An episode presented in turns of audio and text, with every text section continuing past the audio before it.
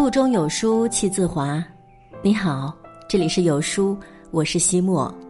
今天我们要分享的文章是关子墨的《你的人生无需死撑》，一起来听。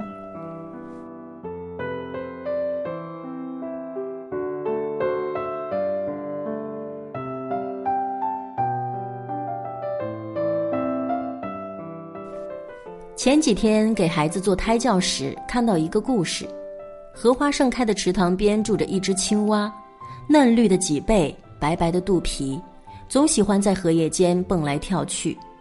附近的蜻蜓见了它，忍不住感叹：“这只青蛙真大呀！”水底的金鱼游过时，也惊奇赞叹：“好大的青蛙呀！”青蛙听了十分受用，于是每天都神气地鼓着肚皮。直到有一天，青蛙听见蜻蜓和金鱼惊叹大水牛比青蛙还大后，心底不服，一心想要一较高下。于是他蹦到水牛身边，挺起肚子，使劲的吸气鼓气，反复多次后，肚子果然越来越大。就在青蛙拼命死撑时，鼓得如气球般膨胀的肚皮忽然“砰”的一声爆破了。一味逞能死撑，后果只能咎由自取。很多时候，我们人也如同这只青蛙一样，揣着偶像包袱，认不清现实，还爱死撑。这样的人容易高估自己的实力，活在自以为是的世界里。即便撑破肚皮，也不愿承认自己其实没那么优秀。林清玄说：“一个人面对外面的世界时，需要的是窗子。”面对自己时，需要的是镜子。人往往需要在认清自己、放下包袱，并承认自己没那么优秀的一瞬间，才能活得真实自在、轻松自如。一，最近热播电视剧《都挺好》中，苏明哲这个人物十分不讨喜，网友对他的普遍评价是。自私自利、死要面子活受罪的既得利益者。母亲去世后，苏明哲以苏家长子的身份应承下父亲养老事宜，承诺葬礼结束后就将父亲接到美国养老。可回到美国，他才得知自己被裁员了。作为一个背负高额房贷的失业中年人，压力不言而喻。妻子吴非劝苏明哲和家里人实话实说。可名校毕业，从小就是学霸的他，哪里放得下身上的学霸包袱？碍于面子，他只得咬牙死撑，但因此闹得两头不愉快，养老计划被迫宣告失败。妻子抱怨他死要面子，不顾自己的小家；父亲和弟弟也不理解他的难处，只认为他是出尔反尔，不想尽孝。在妹妹苏明玉的暗中帮助下。苏明哲终于得到了新工作，他回国后的第一件事就说要单独出资给父亲买一套房子，再雇一个保姆养老。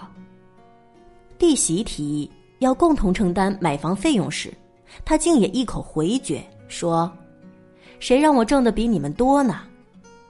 事实上，他们夫妻并没有多少存款，况且失业期间没有收入，新工作还未入职。加上美国的房贷和高额税金，经济实力并不允许他再单独出资给父亲买一套房。可即便是一家人挣扎在温饱线上，苏明哲继续打肿脸充胖子，死撑着面子答应买下五百万的房子给父亲，把妻子气得离家出走。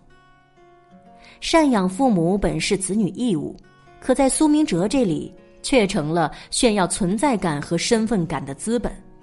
而这一切竟要妻子和孩子降低生活质量来买单，用妻子和孩子的生活撑起自己的孝心，成全自己的道德标杆，这样的孝道早已变质。俗话说：“没有金刚钻，就别揽那瓷器活死撑着放不下身上的包袱，最终受累的不仅是自己，牵连的还有爱人和孩子。就像一书说的，面子是这个世界上最不易放下的，同时又是最没用的东西。一个成熟的成年人都懂得认清现实，不随意给自己加码，也不刻意死撑。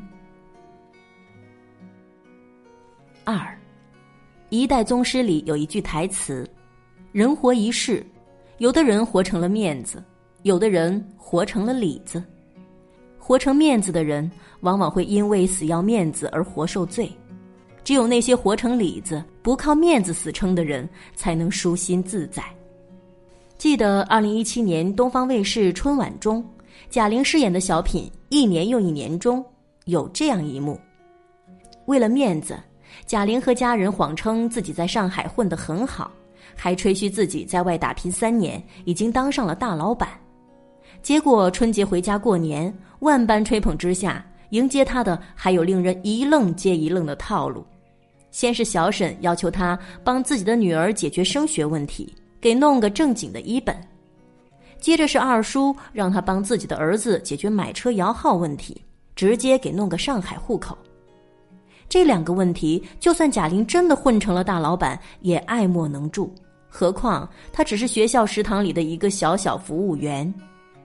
为了一点虚无的面子，贾玲给自己套上成功人士的标签，最后却在这种包袱的裹挟下死撑。答应叔叔婶婶的要求吧，为难了自己，根本办不成事儿；拒绝叔叔婶婶的要求吧，落得个六亲不认、没良心的名声。小品的最后，贾玲和家人摊牌，含泪吐露这些年在上海打拼的不易，同时也承认自己其实混得并不好。当他放下心里的包袱，不再死撑的那一刻，一切都变得更美好，不再靠那些虚无的面子死撑，与亲人的交谈也变得更真实，不再是那些阿谀的奉承和虚情假意，更多的是发自内心的关怀与温情。涂磊说：“面子在没有实力支撑的时候是不存在的，因为没有足够的里子。真正有面子的人，不是衣着奢华，也不是高调浮夸，而是低调内敛，有实力却又不装腔作势，不拜高踩低，更不会死撑着打肿脸充胖子。”三，前阵子。连衣裙客单价低于一百二十八元，被群嘲上热搜。客单价低于一百二十八元的女孩，由此被称为廉价女孩，也被许多功利男士列为不适合谈恋爱的人群之一。可在我看来，这些廉价女孩最让人钦佩。世界本就不是千篇一律，有人生在罗马，就有人天生穷困。对许多平凡人而言。或许努力打拼一辈子的上限也够不到别人的下限，唯有认清现状、接受现实，并努力去创造属于自己的美好生活，才能不负此生。普通人不偷不抢不犯法，根据自己的经济实力购买能够消费得起的平价物品，总比虚荣的透支信用卡甚至高额贷款要来得更可贵。如果人人都打肿脸充胖子，摒弃平价商品，死撑着去追求望尘莫及的奢侈品，势必会因为实力和欲望不匹配而引起心理不适，甚至因此放弃一些人生底线，从而引发系列问题。人一旦去追求那些和自己实力不匹配的东西，就离被欲望吞噬不远了。李嘉诚曾说：“一个人一定要知道自己吃几碗干饭。”不要逞强，不要做力所不能及的事情。承认自己的贫穷、无知、不够优秀等等，都不可耻。最可耻的是虚荣的为了面子死撑。越是出色的人，其实往往越是忘我。他们会忘记自己的博学，忘记自己的富裕，忘记自己所取得的成就和荣誉，更懂得放下面子这些虚无的包袱。不会死撑着和自己过不去，也不和人生较劲儿。四，曾看过这样一个故事：一个年轻人背着一个大包裹找到无忌大师。大师，长期的跋涉已经使我疲倦到了极点，为什么我还不能找到心中的阳光？大师问：“你大包裹里装的是什么？”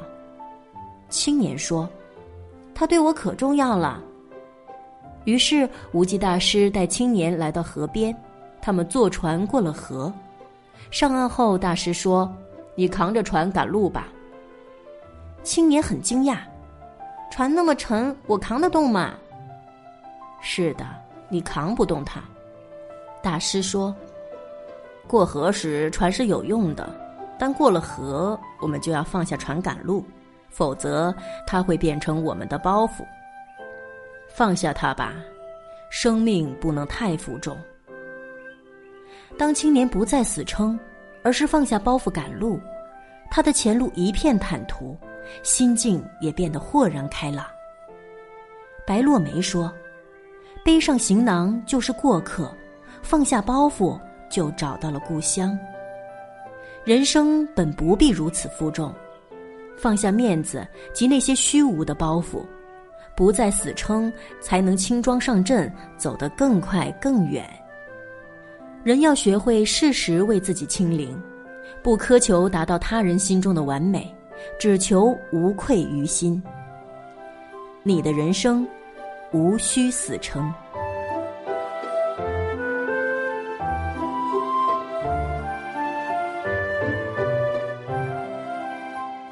在这个碎片化的时代，你有多久没读完一本书了？长按扫描文末二维码，在有书公众号菜单免费领取五十二本好书，每天有主播读给你听。好了，这就是今天跟大家分享的文章。觉得文章很好看，记得在文章末尾点击再看哦，或者把文章分享到朋友圈，和千万书友一起分享好文。